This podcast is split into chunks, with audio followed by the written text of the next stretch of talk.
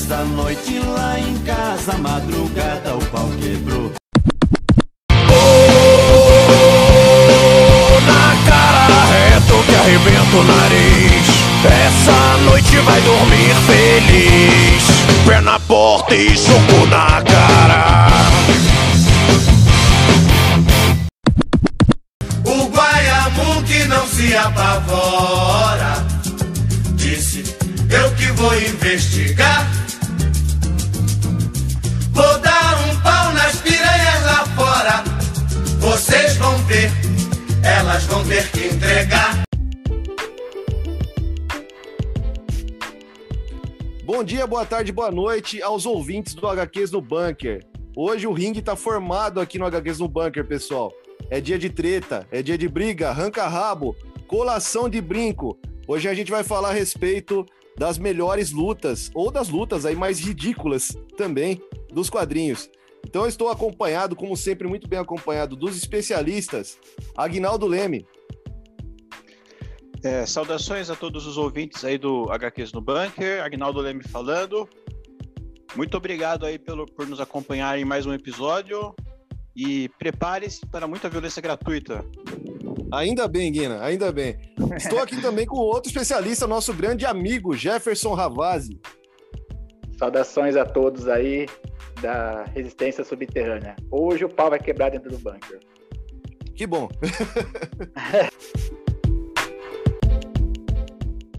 Pessoal, uma boa história em quadrinhos não pode faltar uma bela briga, né? Isso desde o começo, né? A gente fala aí até das capas icônicas do Capitão América dando um soco na cara do Hitler, ou o Superman brigando com algum vilão sônico, um vilão radioativo, um vilão atômico, né? Isso aí sempre aconteceu. E as histórias em quadrinhos acabaram se beneficiando muito, né, dessas brigas. É, por exemplo, quando aparece um herói, é, conhece outro herói, geralmente eles entram num quebra-pau antes de unir forças, né, para lutar contra um vilão. No dia de hoje, então, como eu disse no começo aí, pessoal, a gente vai acabar lembrando várias brigas icônicas dos quadrinhos. Vamos fazer também um top 3, tanto da Marvel e da DC, dos heróis que mais entraram em treta e acabaram se ferrando, né? E ah, também falar aí dos grandes artistas marciais dos quadrinhos, ou das pessoas que conseguem entrar num quebra-pau e sair muito bem. Bom, é, para começar a nossa conversa, como sempre, né, eu conto aqui com a moeda do Harvey Dent. Então, senhores, aqui com a moeda do duas caras na mão, vou pedir para vocês escolherem. E aí, Aguinaldo, qual que vai ser o lado hoje? É... Manda lado riscado para mim. Jé, você concorda lado riscado para Aguinaldo? Concordo. Então fechou, vou jogar aqui, pessoal. Olha, deu o lado riscado aí, Guina. Vai começar hoje, hein? Ah, Beleza. legal, legal. Ô, Aguinaldo, para começar a falar contigo, eu quero falar a respeito de uma luta aí que me fez, me arrancou muitos risos, né? Foi muito engraçado é. ler essa luta nos gibis, nos HQs. E eu queria lembrar aí com você a respeito de uma luta do russo contra o justiceiro, né? Essa luta aí que ficou icônica nos quadrinhos e foi até passada também, né? Foi adaptada para o cinema. E aí, Guina, o que você tem a nos dizer a respeito dessa luta homérica? É, bem, quando a gente conversou a respeito do tema aqui, né, apresentar, é, quando a gente concordou em falar sobre brigas, essa foi uma das primeiras, né, foi unânime. Com certeza. É uma briga tão divertida que foi para o cinema, é, com certeza uma das cenas mais é, mais bem adaptadas pro, dos quadrinhos para o cinema, né? Verdade. E, e, no cinema também foi bem divertido ver o Ciro tomando um pau do russo. Embora, e, e, e, embora o russo no filme não fale nada, não precisa também, né? É só, Nem precisa, exatamente. É, é, só, é só sentar a cara do Frank no, na parede e já era. e essa certo, luta bem, é icônica, essa... né, Rinaldo? Inclusive, eles começam a utilizar até uns utensílios estranhos ali para lutar, né? É, eu, é, jogou, a, é, jogou a privada no russo, né? não, não, lembro bem agora. É isso mesmo, é, tem até priva... ele, ele tem uma privadada no meio dessa treta, né, Gé?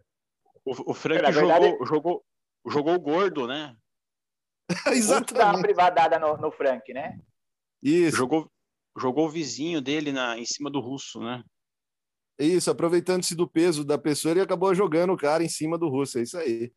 Para quem não conhece é. o russo, aos ouvintes, né, é um inimigo, obviamente, russo do justiceiro, né? Um cara que é um brucutu enorme E, e ele usa uma camisa listrada, não é isso, senhores? Isso, isso. O, o russo é do. É um personagem criado pelo Gart Diniz, né? Ele Isso. sempre gosta de colocar esses personagens aí da Rússia, do leste europeu, assim, uns, uns tipo de cara bem ruim, assim, que lutou em guerras terríveis, Isso. Como, coadjuvante, assim, como, como vilão do, de algum herói dele. Apareceu já no Preacher, né? No, no Justiceiro apareceu mais de uma vez também. Com certeza. É, Inclusive, a segunda vez que ele aparece é ainda mais bizarra, né? Porque na primeira vez que ele aparece, ele tá lá a- é, recebendo ali o dinheiro da Mama Gnucci, né? Que é uma mafiosa que acaba contratando o russo para matar o justiceiro. Na segunda vez que ele aparece, né? Nós temos aí a, volta da Mama Gnucci. É lógico que eu não vou contar o spoiler do que acontece na edição, mas o russo volta e volta ainda mais bizarro. E aí, Guina, como que o russo volta na outra história? É, é, é porque assim, é, quando o, o russo foi contratado pela Mama Gnucci, né? Quebrou o palco o justiceiro no, no apartamento, né? Levando o Frank a medidas extremas para derrotá-lo, né? Um cara que um cara que não pode ser derrotado por armas normais, né? No final das contas, para ter certeza que acabou com ele, ele arrancou a cabeça do russo. Mas ele O voltou é depois. Mas ele Pois é, voltou né? depois, através de, de. Eu não sei o que, que é aquilo, engenharia genética, é, robótica e muitas doses de hormônios. Ele virou Exato. uma criatura, um tipo um Frankenstein. E os hormônios deixaram ele com aspecto. É, um aspecto ambíguo, né? aí, ele, aí, aí- aí ele aparece com, com umas proteções a mais, assim. Como é que se, como é que você diria, Jé? Grandes melões. Exatamente. É, pois é. Aí o, o, Jus- o Justiceiro se deparou com, com um vilão estranho, né? Mas ele não, mas ele não deixa surpre- sur- de de ser surpreendido, né? Ele, ele tá lá para o que der e vier. Muito bem. Inclu- inclusive contou com a ajuda do Homem-Aranha para derrotar esse novo russo. Isso na segunda história, isso mesmo. É, o Homem-Aranha O- foi de suma importância, né? Senão não dava certo. Como é que não ia aguentar? Exato. Exatamente. Aproveitando esse, esse, essa explicação sua, Aguinaldo, do, dessa luta né, do Justiceiro com o Russo, uma das lutas mais icônicas dos quadrinhos, que tira muitas risadas de muita gente, né? Eu vou aproveitar para falar aqui de outro vilão também bizarro ali do Justiceiro, né? O outro Brutamontes. E aí, Jé, você pode falar um pouco aí a respeito do Barracuda? Falar a respeito do Barracuda para nossos ouvintes, por favor, porque também tem paus homéricos aí com o Justiceiro. É, o, o legal do Barracuda é que ele faz o estilo gangsta, né? Americano Isso. ali do gueto e tal. Tem umas próteses dentárias de ouro. O que está escrito o- nas próteses, Jé? Por favor? Se não me engano, é Fóquio, né? É isso? tá Isso, fuck you. Eu... O Barracuda é um verdadeiro crápula, né? Ele não gosta de ninguém, não é leal a ninguém. Ele só atende os próprios interesses, né? Só Exato. que ele é extremamente forte e habilidoso, né? Ele deu muito trabalho quando enfrentou o Frank e tal, né? Tanto que tem uma, uma cena bem icônica aí do de quando ele sai na mão, que o, o Frank ele consegue ele amputar um- um- os dedos do Barracuda e mesmo sem os dedos da mão, o Barracuda ainda desce o, o cacete no Frank, é tapa sem dedo na mão. Parece que ele ficou até mais puto, né, Jé? Depois que perdeu os dedos, o cara sentou, a, a- exato, a porrada sem dedo, só cotoco ali. só, só no cotoco, ele ficou mais forte, né? É uma das coisas que só o Gardenis mesmo pode proporcionar pra gente, né? Exatamente. E, assim, senhores, nós temos aí uma parte específica desse programa para falar ainda mais, né, a respeito do Garniz, né, essa mente doentia, esse escritor irlandês aí que acabou mudando a cara dos quadrinhos, né, quando ele veio aí na segunda onda, se eu não me engano, foi na segunda ou na primeira? Na primeira onda da Vertigo, ou foi na segunda? Foi na segunda. Acho que foi na segunda. o Garniz, na segunda, exato. O Garniz, ele tem um humor peculiar, né? Ele é todo sujo, ele é ele também gosta de execrar, né? De cagar em cima dos heróis, literalmente, né? Por quê? Porque ele não gosta dos do pessoal da capa, né? É, que utiliza aí esses símbolos no peito. Ele não é muito fã desses caras. Quando você falou a respeito do Barracuda, Gé, eu me lembrei que o Barracuda também ele acabou ganhando uma série depois, né? Porque ele fez tanto sucesso entre os leitores com essa violência dele, como você bem disse, né? Um gangster, né? E ele ganhou uma série própria. E essa série é tão bizarra quanto o personagem, né? Tinha de tudo. Ah, tinha de tudo, né? Tinha um ex-atriz pornô, tinha um soldado traveco, tinha... tinha, tinha, tinha ditadores. Ditadores, narcotraficantes, né? Uhum. Travesti, tinha tudo, cara. Um, um, garoto que não podia sofrer nenhum choque, senão ele morria. É legal, né? Ver e, esse e, contraste. E, e, o mais legal de tudo é que esse garoto queria ser o gangster, né? Ele queria ser o, o cara durão. Pode crer, Guina. O Guina lembrou aí, o menino queria ser gangster. Ele tem uma cara de fiapo, assim, coitado, cara. Muito bom. Ah, senhores, eu sabia que esse programa ia render hoje, né? Porque a gente selecionou, nós selecionamos, pessoal, os ouvintes, né? Nós selecionamos várias lutas icônicas dos quadrinhos, né? Ah, vamos falar mais de agora uns pesos pesados aí, né? Dois oponentes muito fortes. O, o Aguinaldo, é, uma vez, certa vez o surfista e o Thor, o surfista prateado e o Thor acabaram trocando supapos. Você pode falar para nós a respeito disso? Sim, sim. É, eu estava procurando boas histórias aqui para mencionar, aí eu lembrei dessa. Esse também é um dos primeiros gibis que eu já tive na vida também. Novamente para nostalgia aí. É, esse gibi é uma grandes é, acho que é um grandes heróis Marvel, bem antigo e está sem capa ainda por cima. Eu li um, eu, eu, li muitas vezes esse gibi aí. É, é uma história do surfista prateado que conta, começa com o Loki, o, o deus do mal, né, príncipe da mentira, procurando uma maneira de derrotar o seu irmão Thor. Já tinha usado o Hulk antes. É, mas ele tava, ele precisava achar alguém mais poderoso para lutar por ele. Aí ele encontrou o surfista prateado. Foi lá, enganou ele, né? Disse que o, Thor era que era um, um vilão e mandou ele para Asgard, quebrando inclusive a barreira de Galactus. Uma coisa que surpreendeu muito o surfista. Assim que chegou em Asgard, ele se deparou com aquele clima de, de lutas, né? Mas isso porque os caras gostam de luta, né? Os vikings, eles eles, eles prezam né, pela, pela, pelas pelejas, né? Isso faz parte das celebrações deles. É uma coisa que o surfista não entendeu. Mas ele entendeu assim que todo mundo tinha muito é, muita muita muita lealdade ao Thor. Só que aí o Thor foi lá, colocou ele na parede falou que ele estava querendo destronar Odin, né? A mentira que foi contada. O Thor não aceitou a, o insulto, né? Não quis nem saber de explicação. Os dois caíram no pau. E é uma cena. Essa história é uma das primeiras do surfista. Ela é escrita pelo Stanley.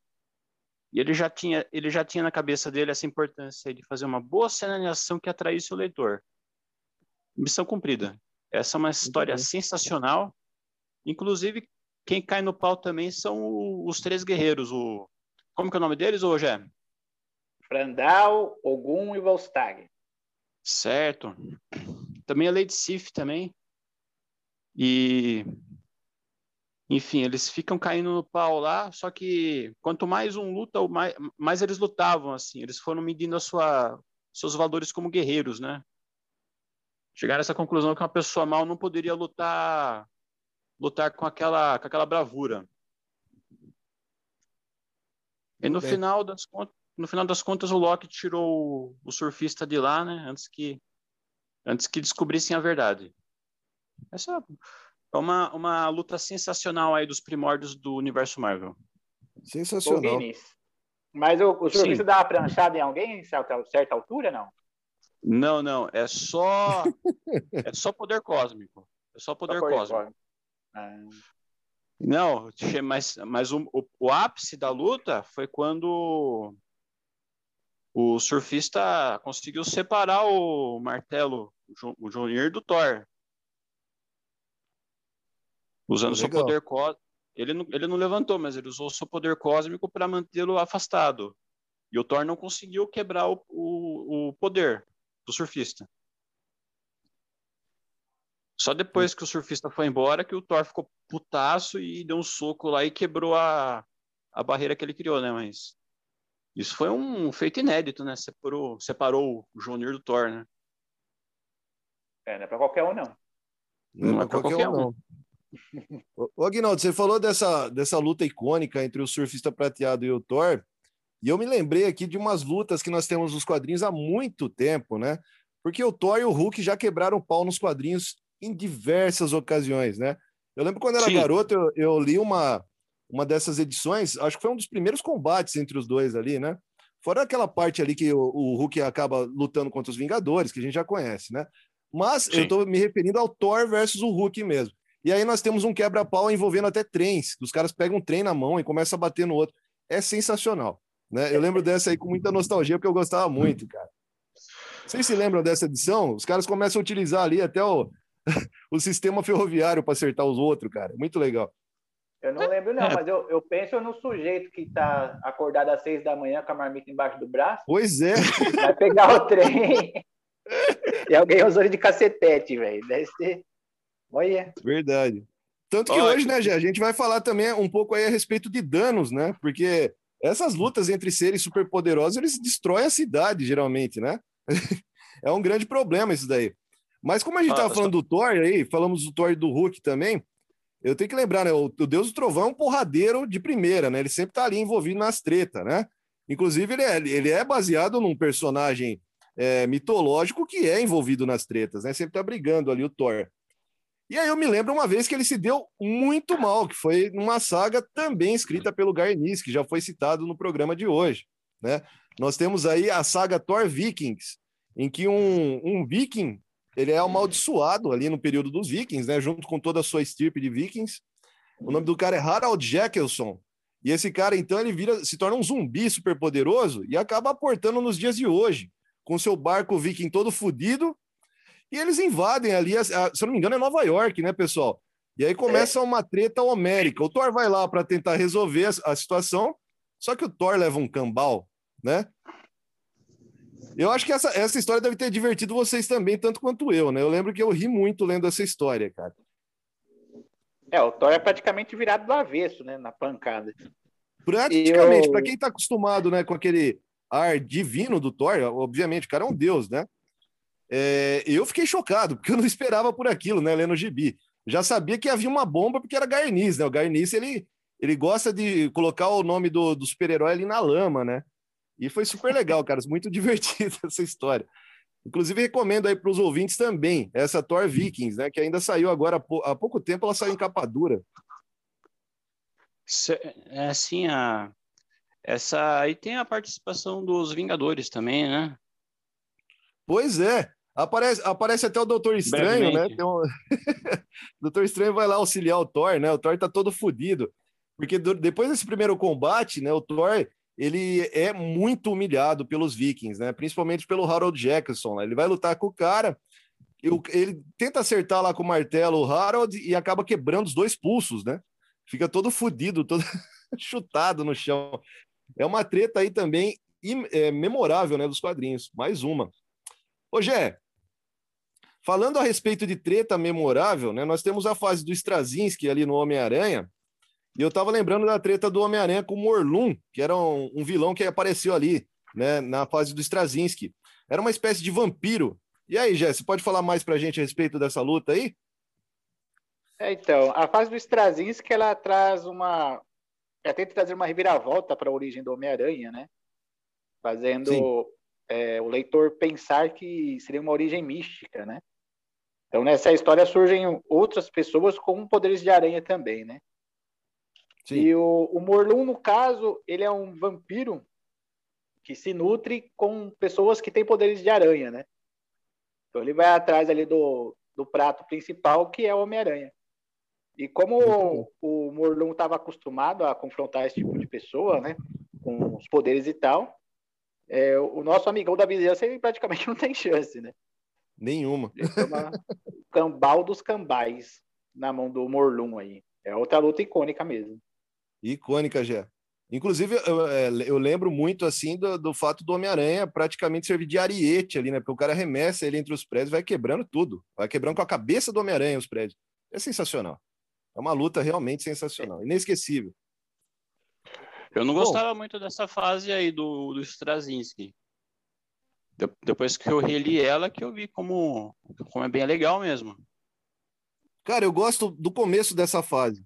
Acho que assim, os, acho que os cinco, seis primeiros números são muito bons, né? Inclusive esse primeiro aí, o segundo que tem a luta já com, com o Morlun, né? E o Morlun regaça o Homem-Aranha. Mas você tem razão, Aguinaldo. Acho que ela dá uma meio que uma, uma derrapada, né? Mais à frente, porque o Straczynski ele continua com o título e depois começa a ficar mais fraco, né? É, não, eu, eu lembro que foi essa mais ou menos a época que eu parei de ler o, o Homem-Aranha, entendeu? É, teve vários amigos que pararam também nessa época, né? Depois de, de, da revelação lá da Tia May e tudo mais, aí o pessoal é parou de ler também. Ô, Guina, mas aproveitando tá... aí, aí, que você já falou da, da sua opinião referente ao Homem-Aranha, tem um outro personagem das HQs que acabou ganhando também destaque no cinema, né? Se tornou, inclusive, muito famosa, né? Que é o Kiki S. Essa criação do Mark Millar. É do Mark Millar, né? Tô, tô enganado? Tá certo. Do Mark é. Millar e também do, do Romitinha aí também, do Homem-Aranha. aí. Muito bem. E, e fala um o... pouco a respeito do Kiki S para nós, Aguinaldo, que o nome já diz bastante sobre o personagem, né? Kiki S.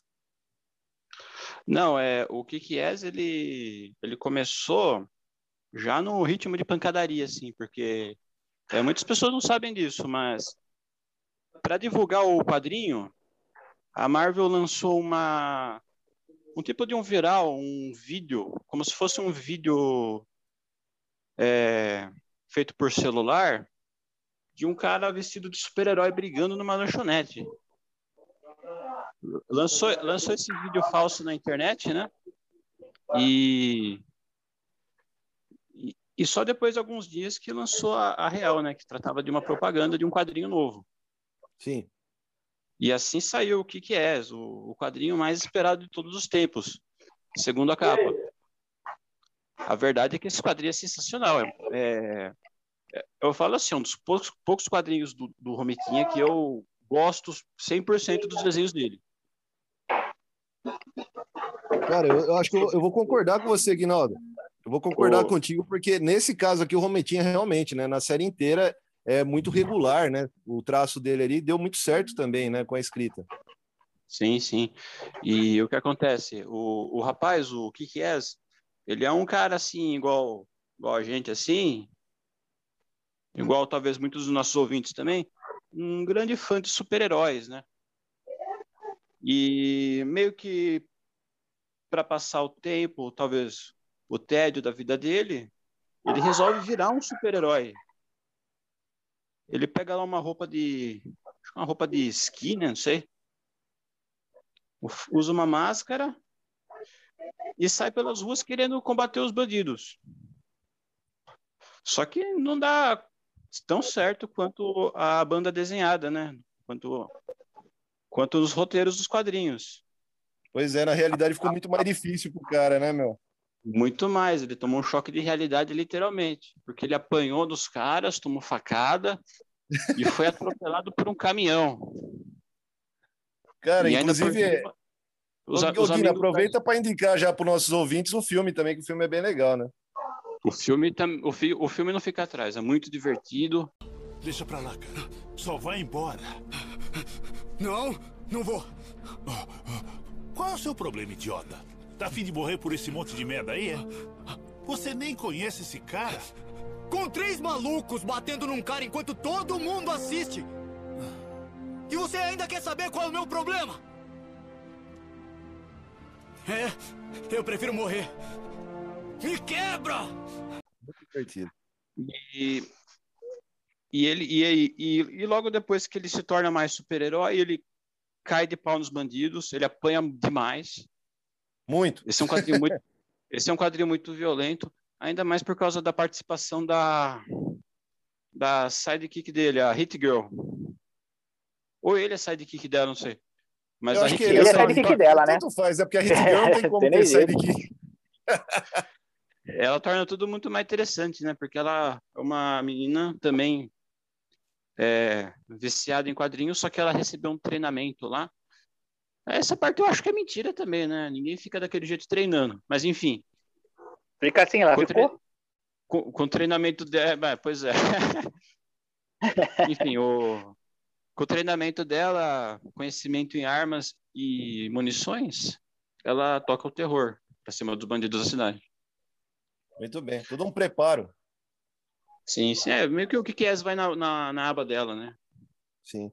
Quando a gente fala de personagens bem preparados, aí eu me recordei agora do Batman, né? Nós temos uma grande fase no Batman, que é a queda do morcego, em que o Batman acaba levando um cambal federal aí, do Bane, né? Ô, Jé, você pode, o que você pode nos falar a respeito dessa fase? Então, essa fase da queda do morcego, ela é, foi bem controversa na época, né? Hoje a gente até não sei, até pode considerar um, um clássico, né? Mas na época a DC ela estava apanhando muito da Marvel e também a Image estava surgindo com muita força, né? Muito bem. Então ela fez roteiros mais clássicos para para atrair novos leitores, né, e tal. Então nessa fase a gente teve a morte do Superman, o Aquaman tendo a mão amputada, né?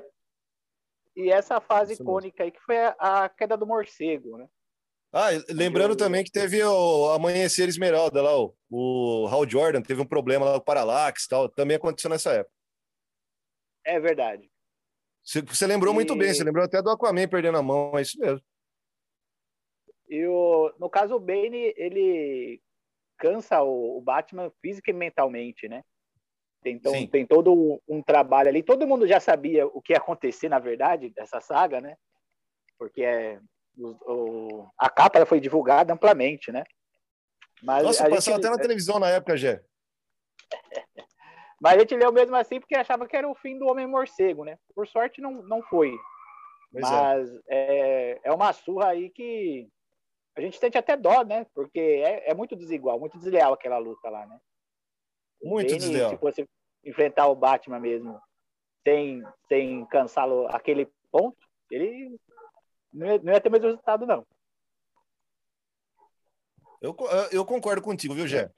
Eu acho que assim, assim como o Batman é um cara extremamente preparado, né? O Ben, o Benny também ele realizou um preparo ali, né? Ele pensou, putz, vou enfraquecer o cara primeiro, mas é desleal demais, cara. Né? O lance do veneno, ele utiliza aquela, aquela porra daquele veneno, então é, é, fica difícil para um morcego, né? Na hora que ele chega ali na mansão N e o Benny tá esperando, você já, seu coração até aperta já, você fala, fodeu. É, o Alfred arrebentado também, né? sangrando no chão. Para os nossos ouvintes também, eu recomendo essa saga aí, A Queda do Morcego. Até chegou a sair há pouco tempo, né? Em encadernados estilo ônibus. Saíram três ônibus, se eu não me engano, com toda, compilando toda a saga da Queda do Morcego, porque aca- acabou acompanhando vários títulos ali do universo do Batman, né? Durante essa fase. Então, Bruce Wayne acaba se fodendo, fica aleijado, depois ele retorna ao manto do morcego. É basicamente isso. Para os ouvintes que quiserem é, ler a respeito dessa saga, vale muito a pena, porque aparece muito vilão referente ao Asilo Arkham, né? Esse compêndio aí de vilão esquisito e maluco, né? Ô, ô Aguinaldo, eu lembrei de uma outra coisa. A gente estava conversando aqui a respeito de danos também. Eu falei que eu ia falar a respeito de danos nesse programa. E você tinha falado aí a respeito da destruição, por exemplo, que o Hulk causa, né? E tem uma briga do Hulk em específico que tem uma destruição bem grande. Você pode falar para nós a respeito, Aguinaldo? É, não, é, tem uma HQ com o tema de destruição do, do Hulk, né? Que chama Banner. Essa aí é do Brian Azarello e desenhada pelo finado do Richard Corbin. Grande Richard Corbin. É, então, essa, essa é muito bonita, né? E fala exatamente disso, né? Porque aparecem no quadrinho é, várias cidades destruídas, né? Vários, várias pessoas refugiadas porque perderam a casa, perderam tudo na vida. E, e o Bruce Banner tá no meio lá. O que ele não sabe é que o Banner, ele é um... Ele é a causa daquele desastre. Os caras falam que é. Não desculpas, né? Falam que é terremoto, falam que é desastres naturais. Na verdade, foi o, o Hulk. Porque o governo americano ele estava fazendo experiências com o Hulk para usá-lo como bomba. Sim. Por exemplo, joga o Bruce Banner do avião e cai o Hulk na cidade que eles querem se livrar. Destrói a cidade inteira sem material radioativo, sem vestígio de bomba, nada, porque o Hulk volta a ser Banner, aí ele sai de lá. Estão fazendo isso contra a vontade do Hulk, lógico. Aí é legal que aparece nesse, nesse quadrinho um personagem famoso. Quem, conhece, quem leu bastante o, o Hulk, né? Da, daquela fase antiga lá. O personagem, o Dr. Samson. Dr. Samson é aquele cara musculosinho lá de cabelo verde. Ele tem cabelo verde porque ele mesmo fez uma experiência parecida com a do Hulk para ganhar um pouco de força. Não o suficiente para virar Hulk, mas só o suficiente para poder aguentar tomar porrada do Hulk. Segurá-lo caso necessário. E tem algumas porradas aí que são bem interessantes. Sim. O, o Hulk batendo no Samson assim, como, como se estivesse batendo num cara normal, assim. E o cara sai andando ainda. Caramba. Aí, Cê- aí é bem legal. Você falou isso a aí. respeito da, da destruição causada pelo Hulk, e isso me levou a outro, a outra lembrança, né? Nós temos aquela HQ que o Justiceiro acaba massacrando o universo Marvel.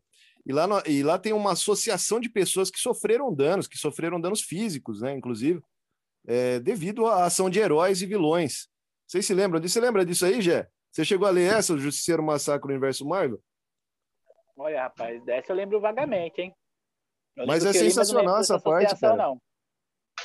Entendi. Meu, ô, É, Guina, é, você leu é, essa? é, é, essa eu lembro, eu lembro sim, o...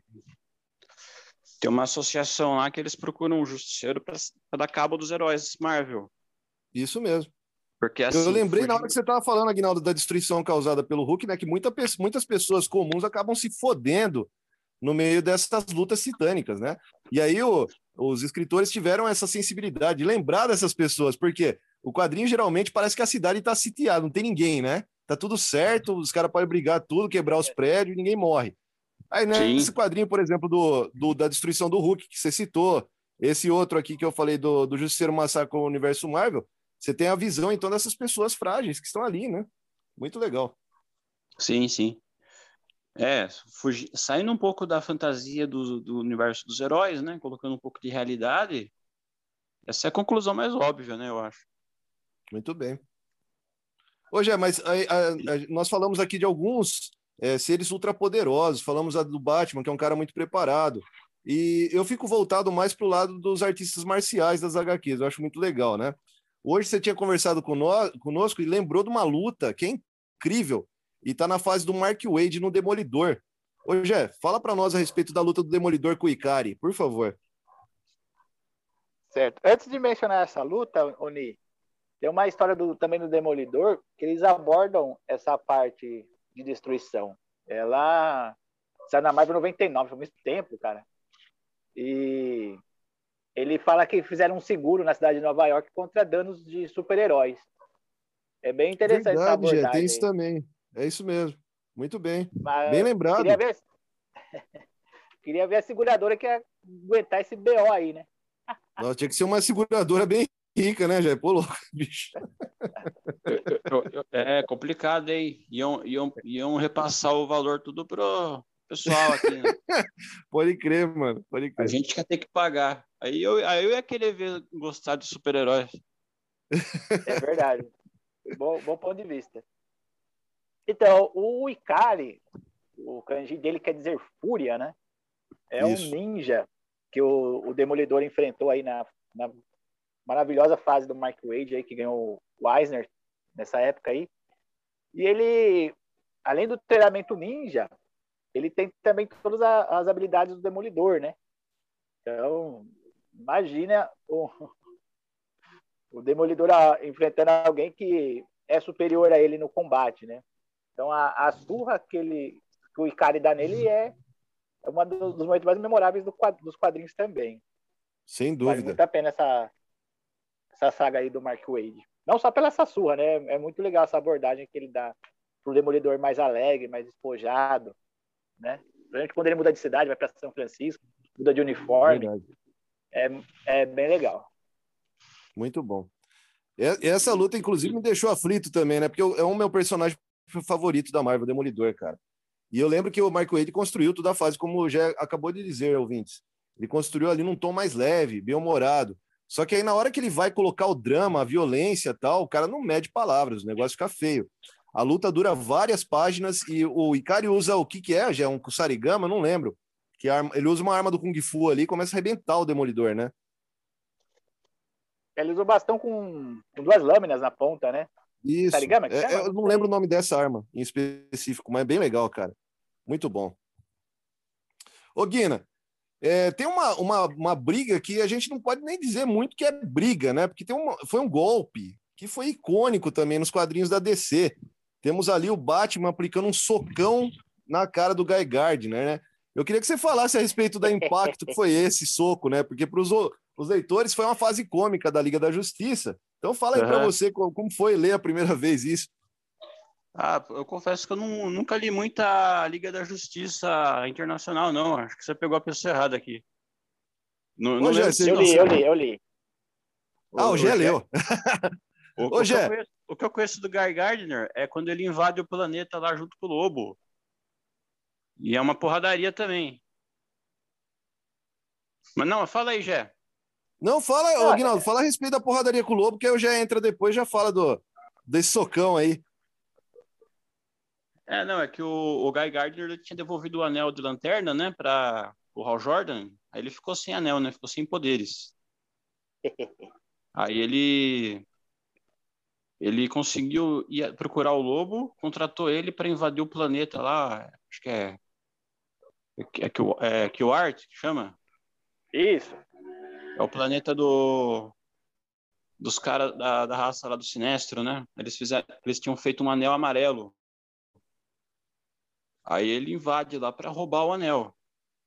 E ele promete o anel pro lobo ainda como pagamento. Aí é uma pancadaria sem sentido, é, é aquela violência cômica, né? E Sim. no final ele pega o anel e, e dá banana para todo mundo, inclusive pro lobo, e sai fora.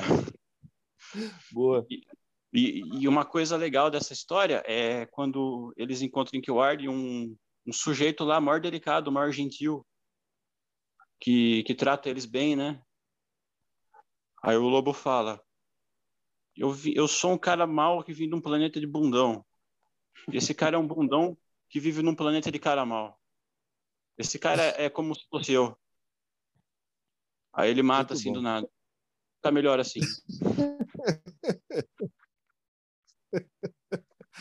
Para os ouvintes que estão acompanhando a HQs do Bunker e não conhecem o Guy Gardner, Guy Gardner é um personagem que ele é carismático, mas ele é um porre, é um cara chato, né? Ele é marrento, ele se acha, ele é orgulhoso e tem um cabelo tigelinha ridículo, né? Mesmo assim, poder bruto nunca é demais. E a Terra tem um terceiro lanterna verde, Guy Gardner. Não. Mas nós podemos. Não. Mas ele é um dos lanternas verdes mais famosos, mais queridos pelos fãs, inclusive, né? Porque sempre que ele entra numa história, a gente sabe que ele vai encrencar com alguém. E aí que tá, ele tava porrinhando o Batman por bastante tempo ali na Liga da Justiça Cômica e começa a falar umas merdas pro morcego. E aí acontece um momento ali icônico. E aí, Jé, fala pra nós aí a respeito. É, o contexto é realmente esse, né? O que é interessante é que o, o Batman ele é todo comedido, ele é controlado, é, né? E Sim. desfere um murro ali que ninguém esperava, inclusive o Guy, né? Então Exato. bota, bota a criança para dormir em dois tempos ali. E toda a liga ali na hora comemora, né? É demais, é demais. Eu, eu, eu particularmente detesto o Guy Gardner. Então, uma- depende da pessoa, né? Tem gente que não gosta. Eu detesto ele. Tem uma outra história aí dessa mesma fase aí da Liga da Justiça, mais pra frente, que ele enfrenta o Metamorfo. O Hum, Metamorfo dá um cambal nele que dá gosto, rapaz. Olha, valeu o peso da revista só pra ver o, o couro que ele dá. Eu, acho, eu só achei interessante que o Guy Gardner, ele normalmente se dá mal com todo mundo, né? É que nem você falou, ele é prepotente, ele é arrogante, ele, arrogante. ele assedia as mulheres. É um cara. Sim, é um saco, é um porre. É, um- é um escroto. Mas ele se dá bem com o Kilowog, né? E também quem não gosta do Kilowog, né? Pelo amor de Deus. Pois é. Meu, Sim. Verdade, isso daí, hein, Jack? Você tava falando a respeito do, do Guy Gardner. Ele te- atrai, tem gente que gosta muito dele e tem gente que odeia o personagem, né? Não, não aguenta ver ele. Eu lembro que o Guy Gardner, ele conseguiu se vingar desse soco, mas ele se vingou em outra pessoa. E foi no Relógio do Juízo Final, né? Aquela saga que mistura o universo do Watchmen junto. Que ele vai lá e ele consegue aplicar um soco no Dr. Manhattan. É lógico que depois as coisas vão para frente, né? Mas vocês entenderam. Ali ele meio que se vingou um pouco, né? Parecia que ele precisava bater em alguém depois de levar um soco na cara do Batman, né? Pô, o soco do Batman é brabo, né, cara? e como já disse, a benção é tão grande que o cara já apaga já de cara, né? Já, não deu, tem para ele. Senhores, nós podemos ir para o top 3, então? Vamos lá, vamos lá. Vamos lá. Pessoal do é, ouvintes do HQs no Bunker, hoje nós pensamos em um top 3, é, e aí privilegiando tanto a Marvel quanto a DC. Nós vamos falar aqui os três personagens, nós fizemos uma votação entre nós, né? E vamos falar três personagens da Marvel que são os mais porradeiros e que mais apanharam também, e os três personagens da DC que são porradeiros e também apanharam igual os cavalos, certo? Bom, começando com a Marvel, pessoal, a gente já nós já citamos algumas lutas do Justiceiro. O Justiceiro que é um personagem aí que já se envolveu com um gangster, com um mafioso, com um traficante, com é, escravista de mulheres, e já tomou facada, tiro, é, lança-chamas, já foi afogado, já aconteceu um monte de merda com ele. Então, pessoal, essa, essa posição é justa, Aguinaldo? O que, que você acha? Tá numa posição... É porque é. assim, a gente não tá elencando, né? Quem é o primeiro, o segundo, o terceiro. Não tem isso. Nós só vamos colocar os três ali. Tá justo, Aguinaldo? Se fosse, é, se fosse para elencar, não está elencando, mas se fosse para elencar, seria o primeiro. o terceiro é, é, é, o cara que, da Marvel que ele não tem poderes, mas ele não precisa de poderes. Ele resolve tudo no muco. Na e, porrada, na facada. E, e não tem desafio para ele, ele, ele vai em cima. Então é merecidíssimo. Já é merecido, já? Eu acho que o Demolidor merece esse posto aí, cara. Não, não vou colocar não, em números, né? Mas o, o, o, Demolidor que o Jé acabou de citar, ouvintes, está na lista também, então tá tudo certo. Mas o Justiceiro merece um lugar na lista, Jé? Ah, não, mas é... Não, certamente, né? Certamente. É... E é divertido vê-lo apanhar, né? Demais, demais. É muito legal. Inclusive, eu já é... tinha, tinha, lembrado da briga do Russo aí, né? Da, da privadada, né, cara? Isso é inesquecível. O, Demolidor ele não apanha muito, né? Mas ele bate pra caramba, né? Bate Ô, louco, Guinaldo. Apanha, mas que... Apanha também. Cachorro magro, você tá doido? O, o, de, o, Demolidor é, é, igual o Batman, assim. É tipo aquele cara que não mata, mas ele manda o cara pro hospital, manda pra cadeira de roda. Fica moído, é, vira coma, bater. Anos, qual o problema? Já chegando aí a outra posição desse top 3, pessoal, já que o, os irmãos estão falando a respeito do Demolidor, Demolidor também está na lista. Então, o segundo personagem que a gente falou ali do top 3 da Marvel, dos porradeiros que apanham também, é o Demolidor. Demolidor já foi jogado de prédio, já tomou facada, já tomou num tchacada, já foi espancado, já aconteceu de tudo com ele. Jé, posição, é, eu tenho certeza que você vai falar que é também muito justo, né? E aí? É, eu concordo, né? Lembrando que o Demolidor chegou a tomar até uma facada do Tucão, né? Verdade. Conseguiu foi... essa proeza. Tomou a facada do Tucão, cara. Uma facada do Tucão. Acho que foi, foi ali o ápice da merda mesmo, o fundo do poço dele. Sem dúvida, sem dúvida. Ô, Aguinaldo, você concorda com a posição? O Demolidor merece um lugar de destaque também nessa lista, né? Concordo, concordo. É, junto com, com, com, o Justiceiro, né? Sim. É, sim. é, é, é um, é um super-herói da, das lutas também. Ele tem poder, mas o, o negócio dele é porrada também, né? Então. Com certeza. Isso mesmo. Perfeito. Então, pessoal, é, é, nós elencamos, até falamos aqui nesse programa, né? O Jeff falou a respeito da luta do Demolidor com o Ikari, mas tem que deixar claro também a luta dele com o Rei do Crime, né? É, no arco lá, queda de Murdoch, né? Porque o Demolidor acaba levando um cambal também, porque o rei tinha se preparado, ele sabia a identidade do Demolidor, né? Que foi trocada. E como a gente já falou num programa a respeito de drogas e HQs, foi trocada a identidade do Demolidor por causa de um pico, né? E o Rei do Crime, ele parece ser um cara é, com muito tecido adiposo e tudo mais, não, mas ele é muito forte, né? Nos quadrinhos sempre é evidenciado isso. E aí o Demolidor tá parecendo um mendigo quando vai enfrentar o cara, a casa cai, né, pessoal? Ô, Gé, fala um pouco a respeito dessa luta aí. Como é que o Demolidor vai lá enfrentar o Rei do Crime? Ele tem chance com o cara? É, na verdade, o Demolidor já chega abatido, né?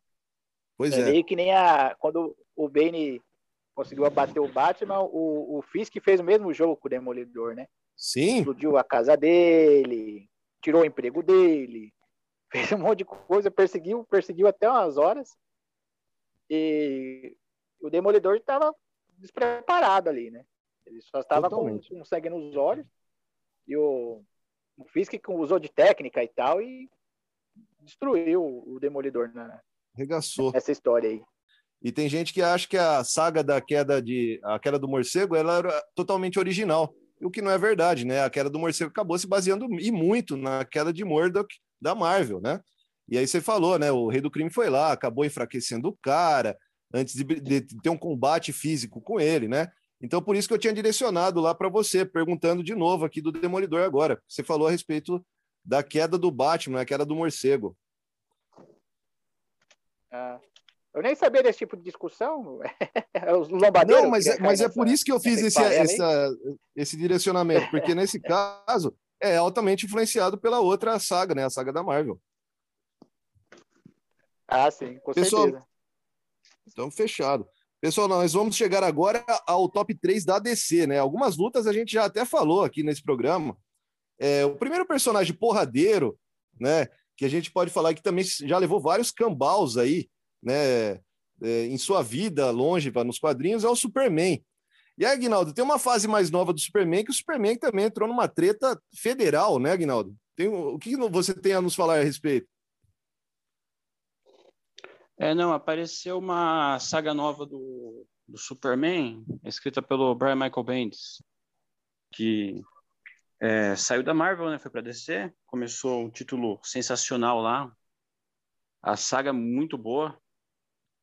Aí aparece um vilão novo lá, o Rogozar, que é um que é um Como é que é? caçador de-? É, ele tem um nome engraçado, isso mesmo, né? Acho que eu... É, eu já assisti no, no X-Vídeo isso aí. É, então. Eu sabia Pô. que eu já ia fazer essa piadinha, né, Aguinaldo? O desenhista dessa saga aí é o Ivan Reis, cara, um brasileiro. Ele poderia ter explicado pro, pro Bendis, né, talvez. pois é, pois, Pois é. é, O pessoal do Brasil vai pegar mal, aí, cara. cara. Rogozar? Certo. É, é, esse vilão aí, ele é um tipo um caçador de recompensas, parece um lobo, assim, talvez. Um pouco mais feio. Só que ele odeia kryptoniano. Quando ele descobre que tem kryptoniano na Terra, ele vai atrás e já cai de pau em cima do Superman. Ele vem gozar com a cara deles. Ele vai engozar com a cara dos kryptonianos. E ele não quer apenas derrotar, ele quer humilhar, ele quer extinguir totalmente a cultura kryptoniana. Tanto é que ele vai lá na. na assim, depois da briga no, do quebra-pau na cidade de Metrópolis, inesperado, né, que destrói tudo, ele vai para a Fortaleza da Solidão e destrói a, a cidade de Kandor, mata todo mundo. A cidade de Kandor que está em miniatura, né? E depois ele fala ainda que vai atrás do filho do Superman, o, o Jonathan Kent. Quem não acompanha, o Superman tem um filho agora com a Lois Lane, que também tem poderes. E, e essa, essa saga aí deu, deu várias pancadarias muito boas, não apenas essa, viu? É, a, a Terra foi mandada para para a Zona Fantasma, a Terra inteira teve que enfrentar os kryptonianos que estavam lá presos. Aí um dos caras que ajudaram foi o General Zod, que ele, que ele é um aliado do Kal-El agora, né? E também teve uma briga do Superman contra o, o Mogul também, que foi bem legal. É- é- Essa, saga o personagem está sempre envolvido nas tretas, né, Aguinaldo? Essa saga aproveitou muito bem as pancadarias cósmicas aí, foi bem bacana. Bem legal. É, indicando aos, aos ouvintes também a, a morte do Superman, né? Que temos ali uma briga fenomenal, homérica, né? Do Superman com o Apocalipse, que dura vários painéis enormes ali, né? É bem legal também. Por isso que ele tá nesse top 3 aqui da DC, né? O Superman. O outro personagem que a gente tem que falar aqui, dentre esses três, né, é o Batman. A gente já citou o Batman aqui, eu já tinha falado a respeito da queda do morcego. Nós citamos o Batman também, que o Batman deu um socão na cara do Guy Gardner, né? Ali na Liga da Justiça Cômica. Mas eu tenho para lembrar aqui uma luta do Batman com o Exterminador. O Exterminador estava por Gotham. Essa luta aí acontece numa HQ que foi lançada, se eu não me engano, em 1991, né? o Exterminador estava por Gotham, o Batman vai lá é, saber do, do que, que o Exterminador está fazendo ali na cidade, e eles acabam entrando no embate. Só que aí não dá para o morcego, né, pessoal? Porque 90% do cérebro do Exterminador é utilizado, né, devido ao experimento que ele passou. E aí tem uma frase icônica do, do Exterminador enquanto destrói o morcego, né? Porque nesse primeiro embate o Batman é feito de saco de pancada, né? Literalmente. E ele fala o seguinte pro Batman: Você é bom, Batman, mas você é só um homem. Eu fui melhorado, eu sou mais forte, eu sou mais rápido e muito mais cruel. Isso aqui lembra um pouco lá o, o Padre Quemedo lá, né? O, o filho do capeta, vocês lembram, pessoal? Tu vai estourar, tu, tu vai agoniar, tu vai pedir pela tua alma, mas vai ser tarde demais. Eu vou levar tua alma meia-noite, encarnarei no teu cadáver, entendeu? Eu vou comer teu coração na ponta da faca, rapaz. Eu sou cruel, eu sou mau, eu sou vagabundo, rapaz. Eu, eu, tu não me conhece não, eu sou o último integrante do Madame Machado, rapaz. E o cara era muito mais cruel. Antes integrante da, da Madame Machado lá? integrante da Madame Machado, já, é isso mesmo. Mas esse couro que o Batman tomou, pessoal, isso aí eu nunca esqueci. Né? Eu era moleque quando eu li isso aí, eu fiquei em choque. Eu falei, o louco, o Batman tá apanhando. Mas não foi apanhar, né? Ele foi destruído, é diferente, né? Vocês chegaram a ler essa história, pessoal? Olha, eu vou fazer um adendo aqui. É, essa história eu não li, mas eu acho muita sacanagem. O Batman ele enfrenta os caras bem treinados e drogadinho, né? Porque Sim. o Slade ele, ele participou desse experimento. Tem um cara também que dá maior trabalho pro Batman, que é o KGBista, né? KGBista. KGBista eu acho. KGBista é sensacional, né? Um brucutu, agente secreto com uma roupa de sadomasoquista. Eu adoro ele. Mas é.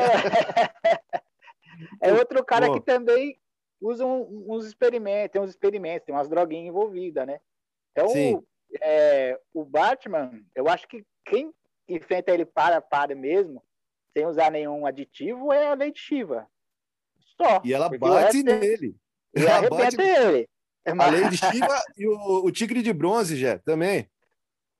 Tigre de Bronze também não usa droga? Não, e dá um pau nele também.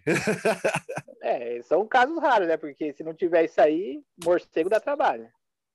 É, mas é, é, por isso mesmo que o Batman tá aqui nesse top 3, né, pessoal? Porque não tem como não lembrar de artes marciais de briga, né? E não colocar o morcego no meio. E como já bem disse para os ouvintes, né? É, o Batman acaba enfrentando muitos artistas marciais, né? E nem sempre dá para ele, né? Ele enfrentou o Prometheus também, levou um cacete a primeira vez, né? E como já bem disse, nesse também foi bem roubado, né? Prometheus ele conseguia lembrar todas as modalidades de luta dos heróis, né? E acaba utilizando isso contra os caras, né? Lembra um pouco aí a, a situação do treinador lá da Marvel. Pessoal, aqui na terceira posição dentro desse top 3 da DC, nós temos o Guy Gardner, né, que a gente já citou. O Agnaldo, inclusive, falou de uma luta dele com o Lobo. Nós falamos aqui de uma, não luta, né, mas de um golpe que ele levou do Batman, que é icônico nos quadrinhos também. Então, fechando aqui o top 3 da Marvel, ficou o Justiceiro, o Homem-Aranha e o Demolidor, entre os heróis mais porradeiros e que mais apanharam. E da DC, o Batman, o Superman e o Guy Gardner. Agora a gente vai para uma parte do programa é, correspondente a nossas premiações.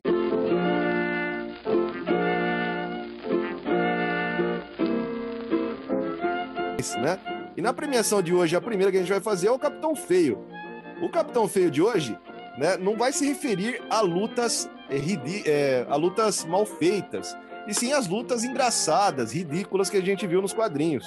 Né? Pau! É!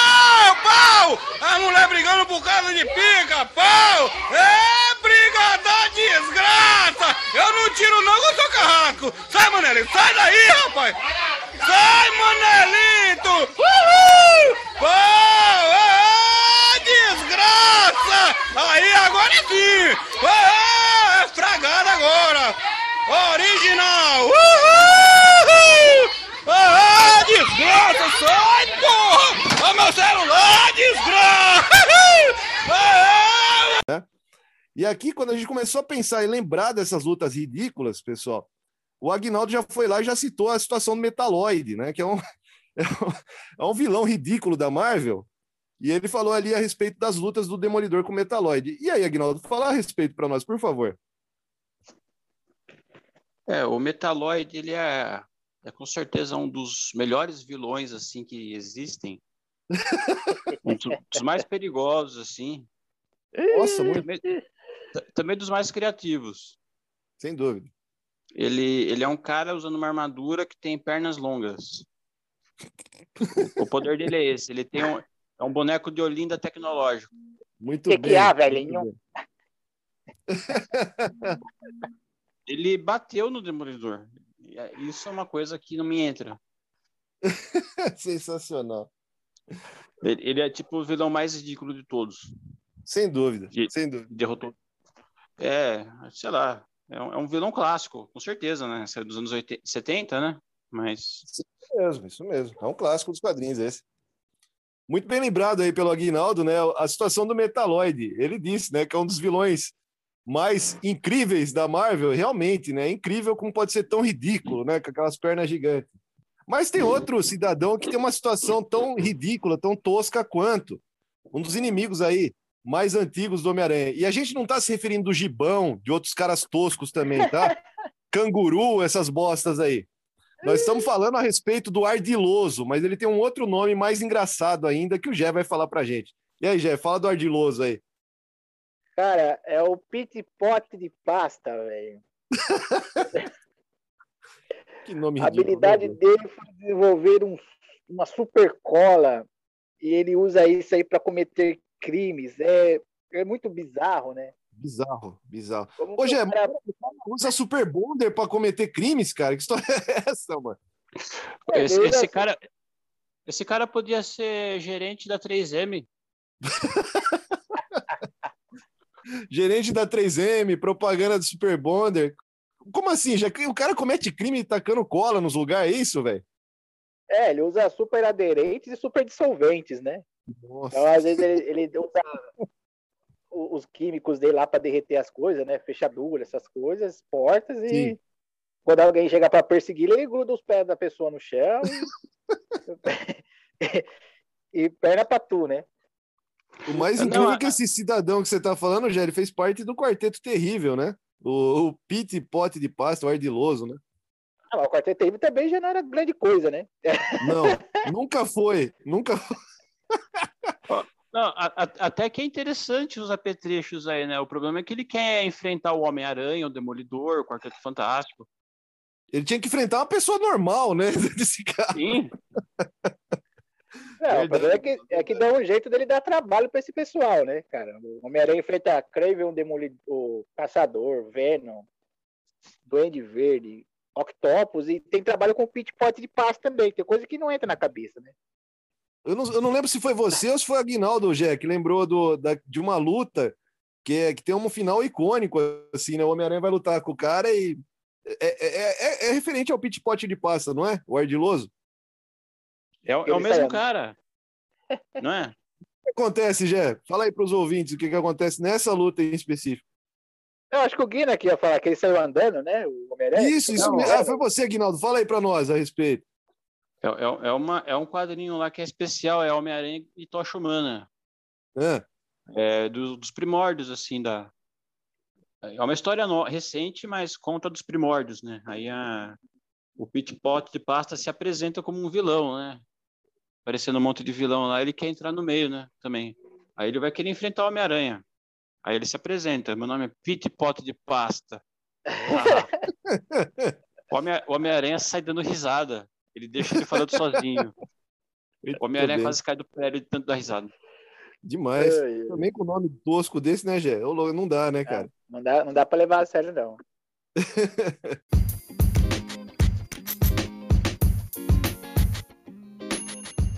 Bom, caberiam muitas, muitas outras lutas, né? Mas a gente não tem mais tempo para continuar nosso programa. Então a gente já vai para o troféu Excelsior.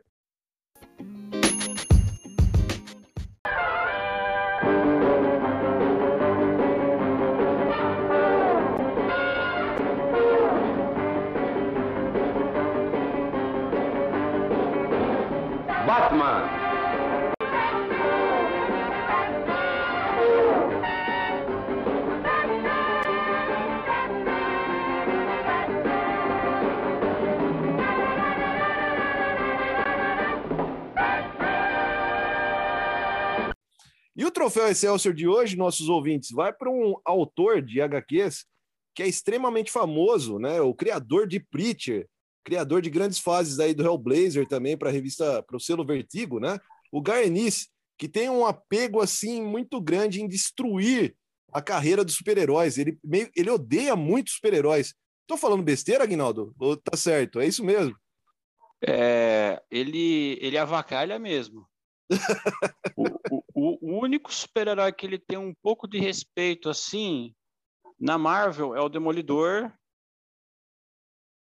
E na DC é o Superman, que ele já, já admitiu que ele gosta do Superman. Tanto é que tem a história clássica lá do Hitman e do Superman, né? Sim.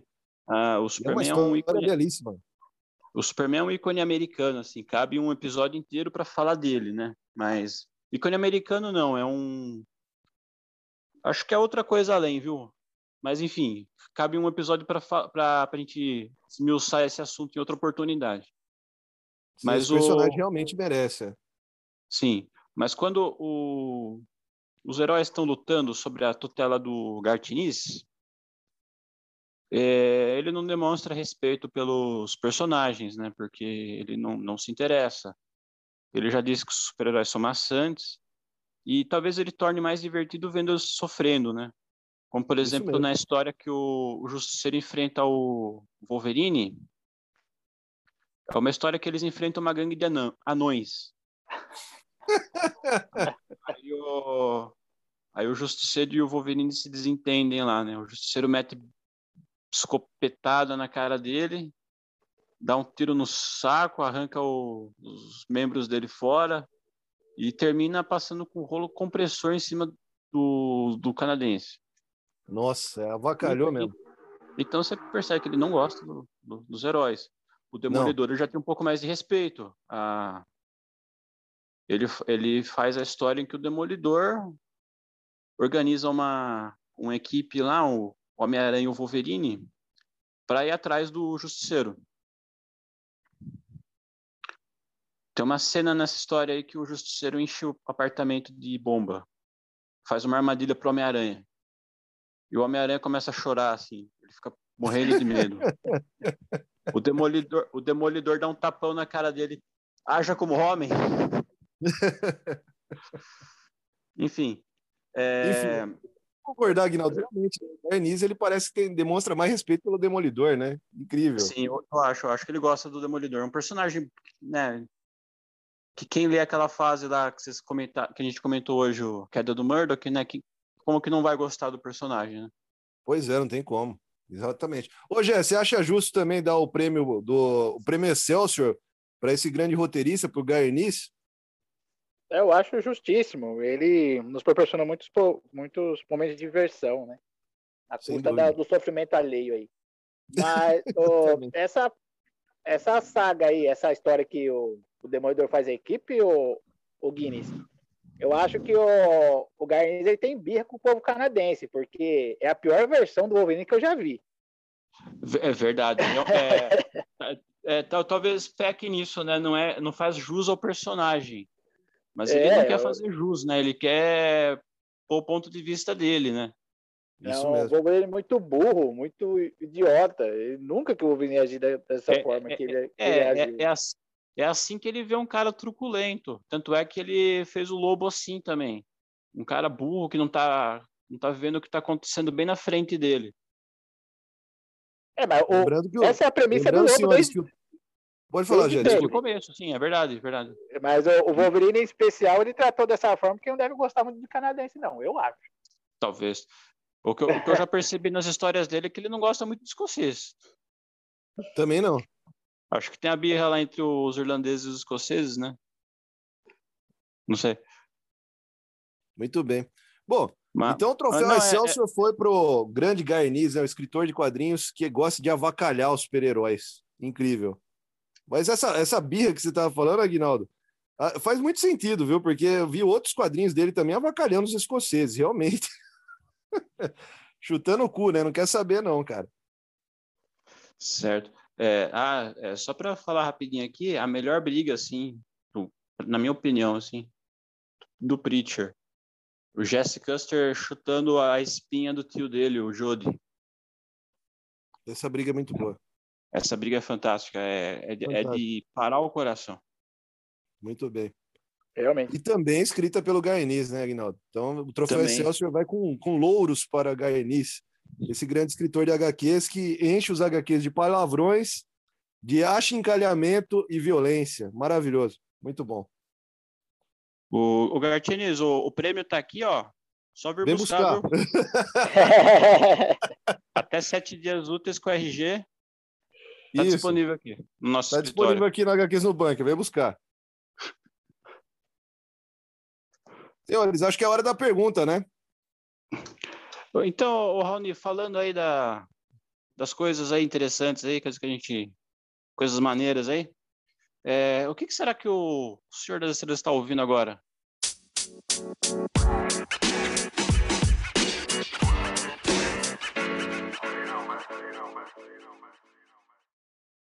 Nossa, Aguinaldo, Gé. Hoje o Senhor das Estrelas ele tá um pouco violento, né? Porque o tema do HQs no Bunker é porradaria, é treta. Ele estava ouvindo antes o prenúncio de treta do Rato de Porão. Mas eh, o que ele está ouvindo nesse momento é a Crocodila, essa música maravilhosa do Rato de Porão, que fala de treta também. Então, Crocodila do Rato de Porão.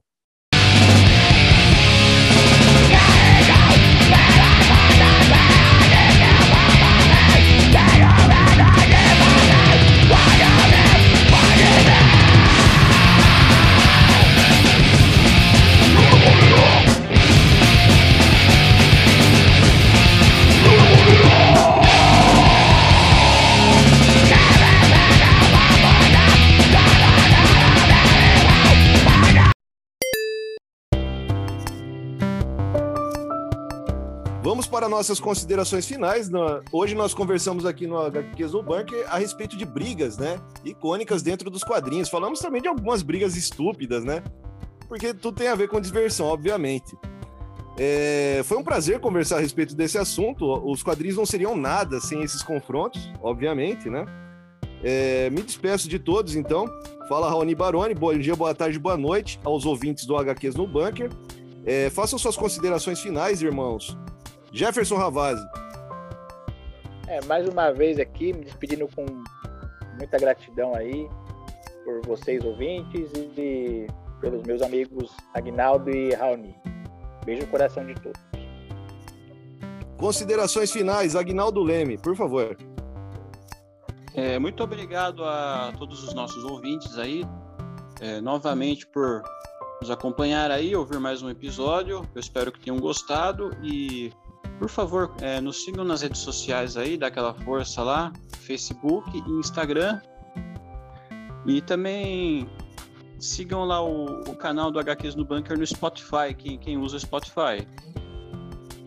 A gente vai trazer toda semana um episódio novo aí, também os drops. É, Continuem nos ouvindo aí. É, muito obrigado novamente. Agnaldo Leme falando, junte-se à Resistência Subterrânea. Muito bem. Até o próximo programa para os nossos ouvintes. Um abraço no coração. Até mais. Tchau, tchau.